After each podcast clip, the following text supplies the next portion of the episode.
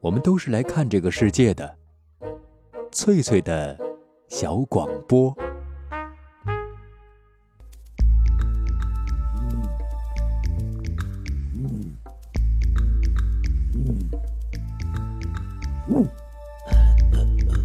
寻访华夏文明，感受自然美景，探索过去的足迹，唱响未来的星空。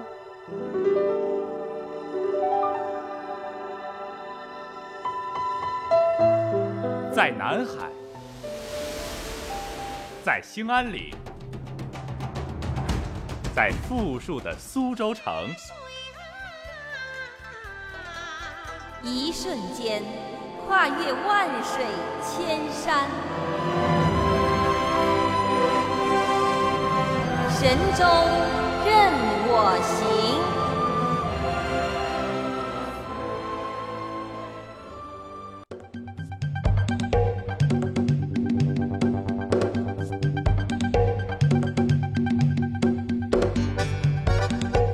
身旁的各位好朋友，这里是海峡之声广播电台，欢迎准时收听直播旅游节目《神州任我行》，我是冯翠，非常高兴又在节目当中和您见面了。今天晚上我在给喜爱中国文化的朋友们推荐一座木塔，它可是中国大地上最古老的木塔，塔身总高是六十七点三一米，底层的直径是三十点。二七米，今年已经九百四十七岁了。不仅是中国的宝贝，在世界的木构建筑中也算是佼佼者。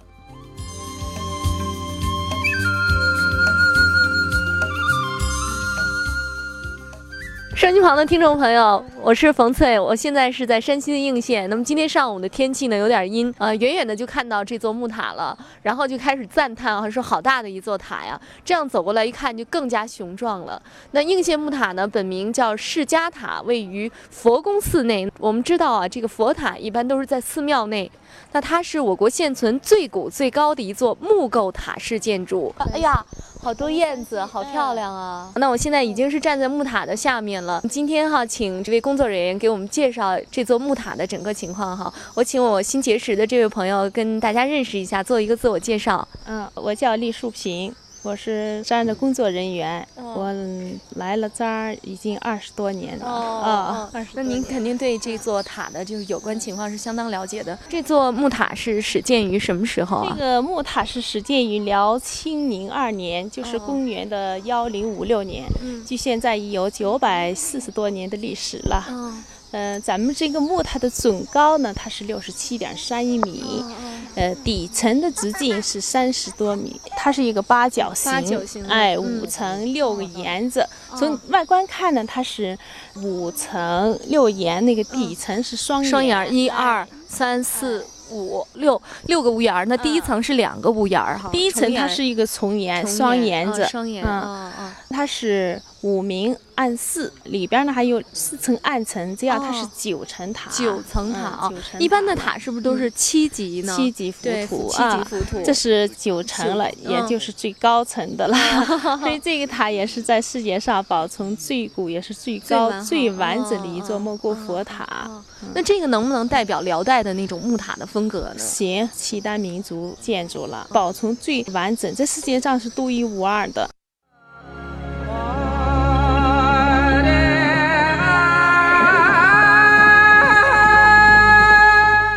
刚才我们听导游小姐给我们介绍了应县木塔的一些基本情况啊，它是在山西省朔州的应县，全名叫做佛宫寺释迦塔，建于辽代清宁二年，也就是公元一零五六年。它的总高是六十七点三一米啊。那么有多高呢？我们可以算一下，我们假设一层房子的现在的一层楼房是三米的话，您想想它有多少层楼房高？大概有二十多层的楼房那么高，比西安的大雁塔还要高三点三米。是我国现存最高、最古老的一座木构塔式建筑。佛塔是这个中国大地上一种样式很特殊的建筑。佛塔最初是起源于印度，被称作浮屠。我们经常说到一句俗语，叫做“救人一命胜造七级浮屠”。这里的浮屠指的就是佛塔。相传释迦牟尼圆寂的时候，尸体火化以后就变成了各种色泽晶莹的珠子。那么这些珠子、骨头、牙齿都被称作叫舍利子，后来建塔埋葬作为纪念。佛塔传入中国以后，本土的工匠们把中国传统建筑亭台楼阁的特点运用其中。我们今天看到的佛塔样式多种多样，有南塔清秀，北塔端庄厚重的这样的说法。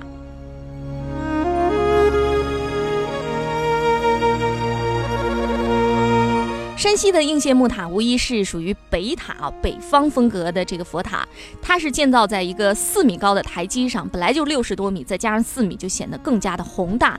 外观是一个八角形，五五层六檐儿啊，五层是指它看上去的层数，六檐儿是六个塔檐儿。那么五层的塔应该是五个塔檐才对呢？啊，因为这是因为这是第一第一层哈有双檐儿，所以就是六檐儿。塔身之大是令人惊奇的，每面都是三开间儿。那开间儿这是古代建筑的一种说法啊，就是它的宽度、面阔，呃，柱子和柱子之间算作一间儿，三个房间那么大。八面是完全一样，整个塔身粗犷中见玲珑，古朴中见典雅。更奇特的是，我们在上塔的时候发现，它每一层都有一个暗层，在外边是无法看出来的，只有登上木塔以后，您才能够察觉。所以这座古塔实际上是有九层。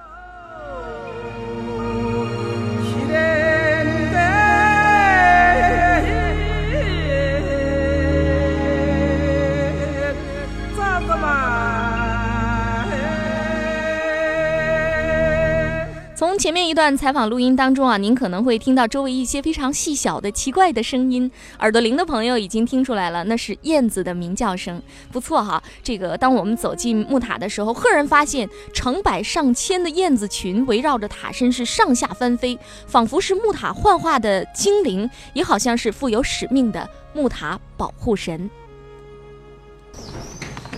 哎呦，这么多燕子啊！麻叶可多了啊！这是麻叶哈，好奇怪，就是我们当地的一种鸟，叫楼叶。楼叶，楼燕，呃，我们当地的人呢叫它麻叶了。这个叶子好像那个滑翔机那种形象的，就是只能往高处飞。如果它一落地呢，呃，就飞不起来了。一到清明以后，他们就过来了，已经从南方过来我们这儿。这个塔高吧，他们就喜欢在上做窝呢啊。虽然看上去这个燕子吧不卫生一点，对塔上，但是可以，它可以帮助吃虫子啊，就是说不会被蛀掉，是吧？这个意思。哎，所以这个麻燕呢，也给我木塔增添了一个景色。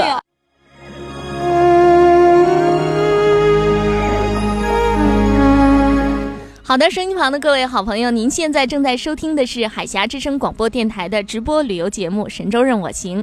我们使用中波六六六调频九零点六，短波七二八零幺幺五九零四个波段为您播出。我是冯翠，非常高兴在这样一个美好的夜晚能够伴您一路同行。下面我们稍微休息一下，停下脚步，不要走开。广告以后，节目更加精彩。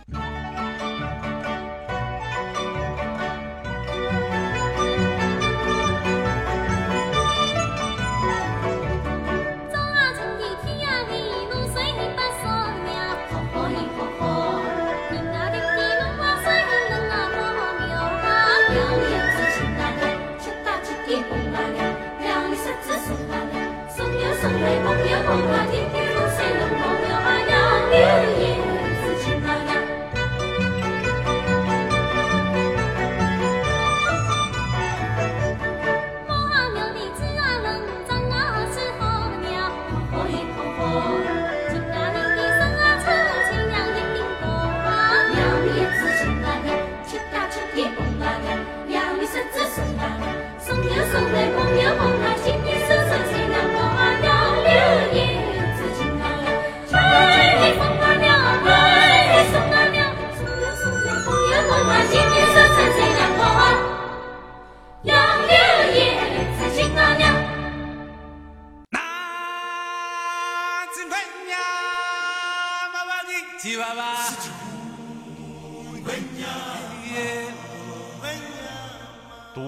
万卷书，行万里路，奇妙经历尽在神州任我行。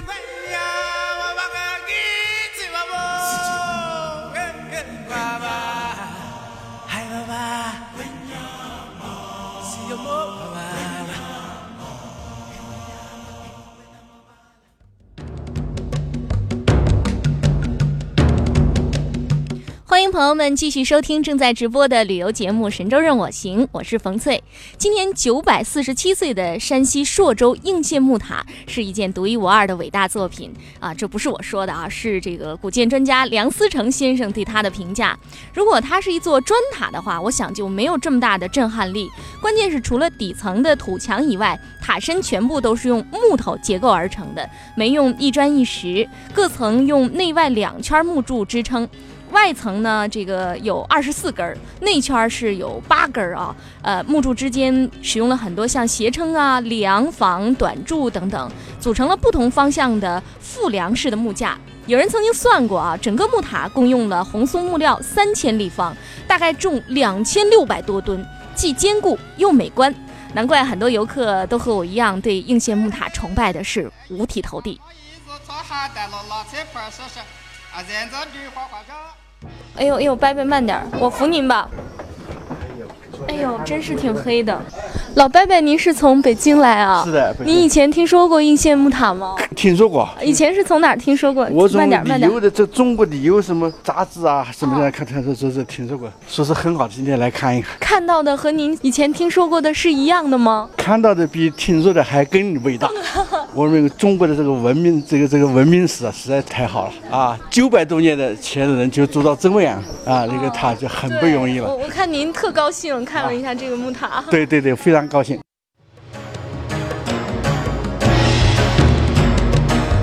前面大家听到的这段采访是在那个木塔的暗层当中做的啊，非常黑哈。然后碰到了一位游人啊，正在摸索着往下面走。那么这位北京游客和我们交流了他对木塔的印象。我想您一定很想知道，为什么九百多年前的山西人要修这么一座这样宏伟的木塔呢？当时的历史背景是怎样的？有关木塔的修建原因啊，实在是有很多的说法。有人说是为了弘扬佛教，也有人说是为了这个军事的目的。陪我们参观木塔的工作人员厉淑萍女士，让我们对当时的历史背景有了一个大致的了解。就是古代时候，我们这里呢，离我们不远有一块地方叫金沙滩黄花梁。古代那里是一片大森林，嗯，也是就地取材的。那也挺远的，然后把这些木材都运过来。运过来就是就地取材。在辽代时候，据说我们这里经济特别繁荣。它辽代时候叫应州，管辖的就是混元三应两个县。呃，民国以后改为这个应县了。唐五代叫京城，但是据说还有个传说，就是晋王李克用生的时候，就是我们。应州人称他的时候，井里边就飞出一只金凤凰。李克用的父亲为了纪念这一天呢，就在天王村的南面建了一个金凤城，就是我们现在的应县 啊。所以古代唐五代叫金城，辽代叫应州啊。民国以后改为应县。哦，就是说当初这里是一个很重要、很繁华、富庶的地方，哎。这里老百姓呢很富裕，社会呢很安定的，所以当时建哎，为什么要修这么大的一座塔呢？啊，据说是我们应州当时出了三个女皇后啊，其中有一个辽代的新宗皇后，叫这个仁义皇后。他是比较笃信佛教，也就是为了纪念信仰佛教吧，就在他的家乡建了这么一座高大的木塔。在这个塔的第一层那个大佛像前面有三个供养人，其中有一个就是仁义皇后，她是提倡建起咱木塔的，用大量的人力把这个塔就建在应州了。当时也是修建了好多年嘛，这座。因为木塔建起来以后，这个历史资料很少，当时谁建造的，用了多少人力物力，这根本没有，只是。是呃，有些传说吧，据说这个建这个塔最低的也要用三十多年，三十多年才能建起来的。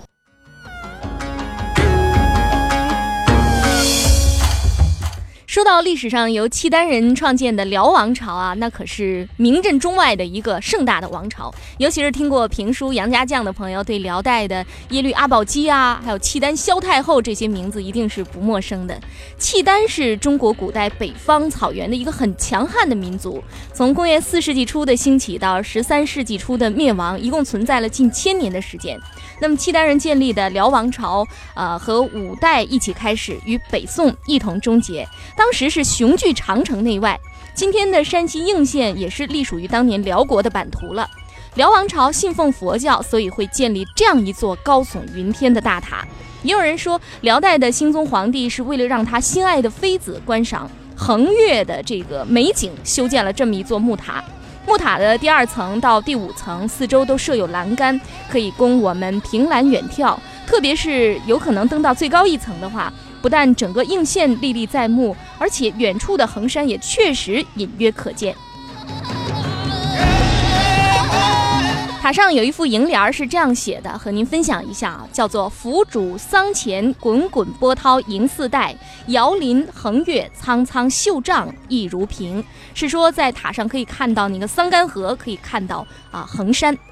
描述的也是塔上所见到的一些景色了。另外，木塔还可以作为观战和指挥作战的一个瞭望台，因为最高一层的视线据说可以达到六十里以外。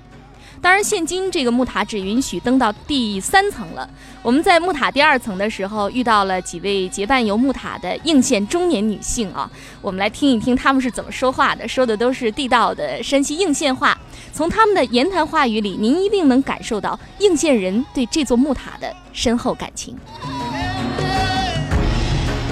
你们是来看木塔的吗？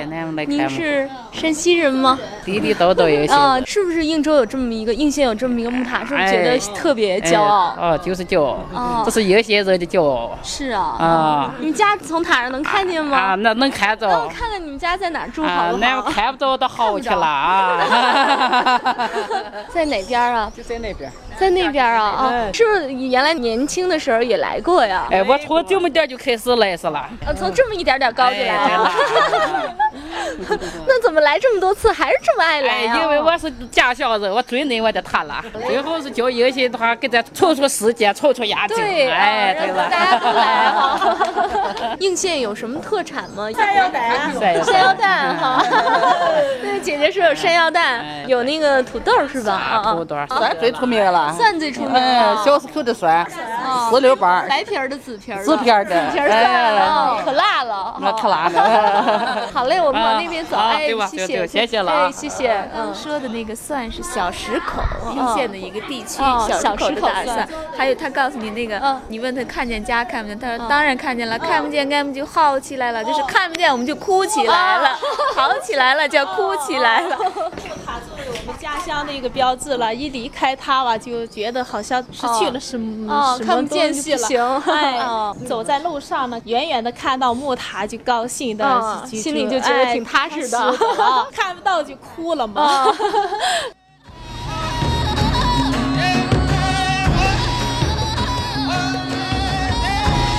非常热闹的一段采访啊，全部是女性的声音。前面呢那几位说山西应县话的，就是山西的一些啊中年女性。后面给我做这个解释的那个是我陪我采访的呃山西的一位好朋友，叫何小丽。那我这次能到山西去，也是应她的邀请。另外呢，还有最后一个女性的声音，就是陪同我们一块儿游览应县木塔的导游啊，厉女士。听众朋友，应县木塔陪伴应县人民有九百多年了，曾经经历了七次大地震的考验。据史书记载，在木塔落成二百八十年后，当地曾经发生过六点五级的一个大地震啊，余震是连续七天，塔旁边的房屋全部都倾斜啊倒塌了，但是这座木塔依然是屹立不倒。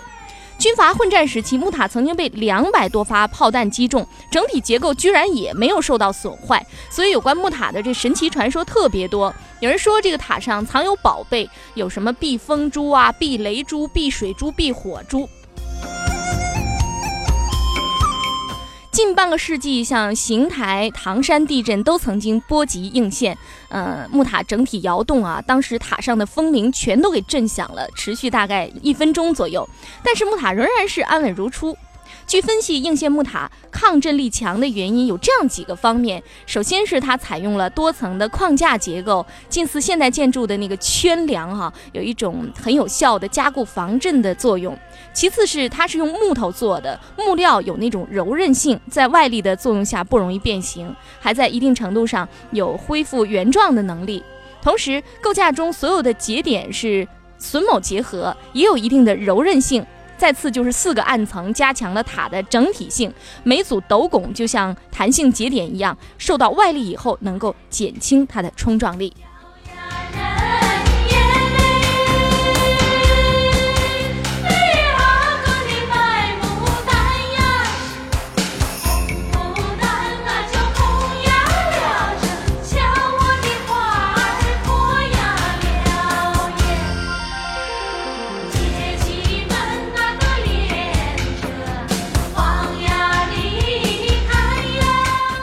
朋友们，您现在正在收听的是海峡之声广播电台的直播旅游节目《神州任我行》，我是冯翠，非常高兴在一个美好的夜晚能够伴您一路同行。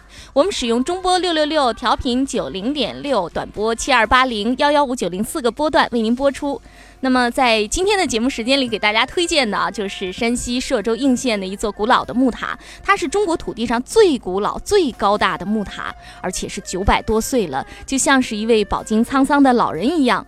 我们在采访时了解到，很多工程人员啊，比如说中国工程院啊、太原这个理工大学的许多专家，都在考虑怎样更好的去保护和维修应县木塔。而上塔观赏的游客也应该格外注意，要爱护我们共同拥有的古老建筑。您怎么穿这么多？穿大衣？这顶上有这么冷吗？哎呀，是有点冷，时间长了就冷了。您是游客还是在这工作的人？我是工作工作人员。您是守这一层塔的是吗？是。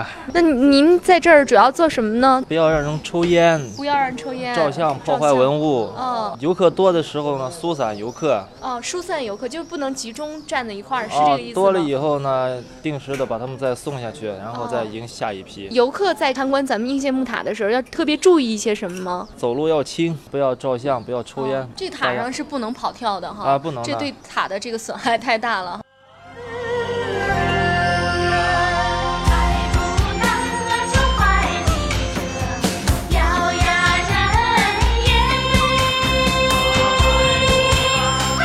收音旁的各位好朋友，山西应县隶属于朔州，在大同的西南方向。朔州离太原是二百二十公里，距大同是一百二十七公里，交通都十分方便。大运二级路纵贯全境，目前正在修建的大运高速公路也可以直达。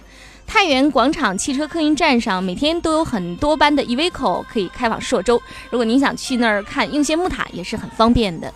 那么，有关中国土地上最有魅力的木塔，冯翠今天就给您介绍到这儿。节目的最后，我想把一些采访花絮和您分享一下。从前面的采访录音里，您可能了解到的是我语言还比较流畅，还比较有风采的一面。不过，您听了下面这段录音啊，您就会发现我有新优点了。声音旁的听众朋友，我是冯翠，我现在是在呃山西的什么县来着？我哦，对，应县。听到了吗？居然把词儿都忘了，都不知道自己在哪里了。就凭这一点，我估计可以被评为本年度记性最差的记者了。下面再给大家介绍一下中国年龄最小的记者贝贝，为我们做现场采访。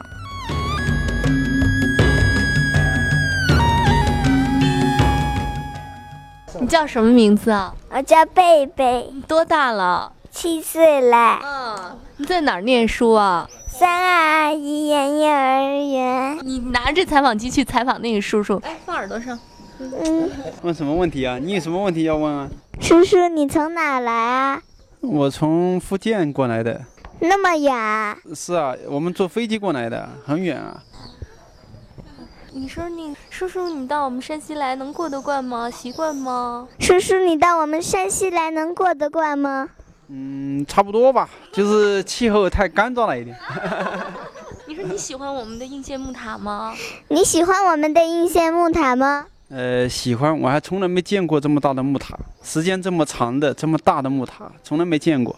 嗯，你见过这么小的记者吗？你见过这啊？你问他下次还打不打算来了？什么时候再来？你下次还打不打算再来呢？呃，我打算再来。我下次再来的时候，我就要带我全家过来了。嗯，谢谢呀。谢谢。啊！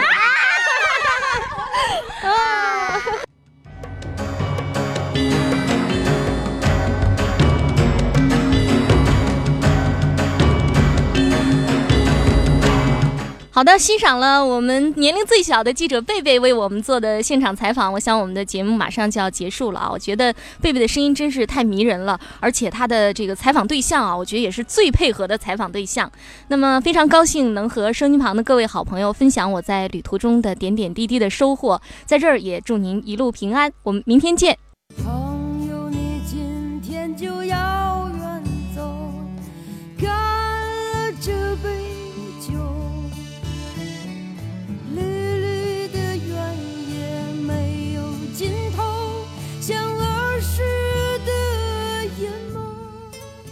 绿绿的田野没有尽头，像儿时的眼眸，像儿时的眼眸。当匆匆的脚步流逝了你的灵感，当繁忙的工作凝滞了你的笑容，你需要阳光、森林、异域风情。海峡之声广播电台，神州任我行。绿绿的田野没有尽头，像儿时的眼眸。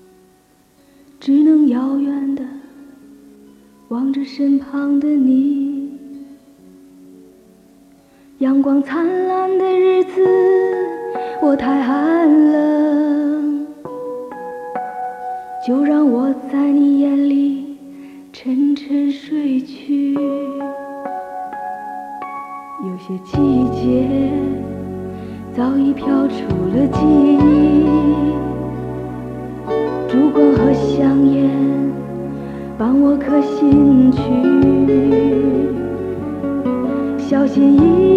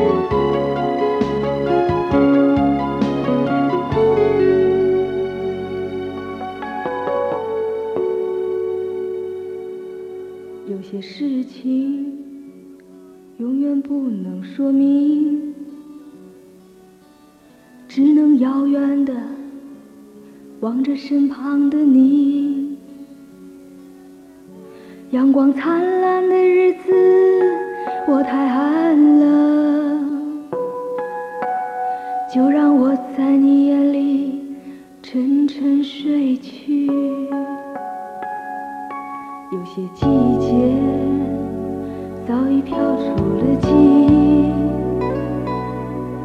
烛光和香烟伴我可心去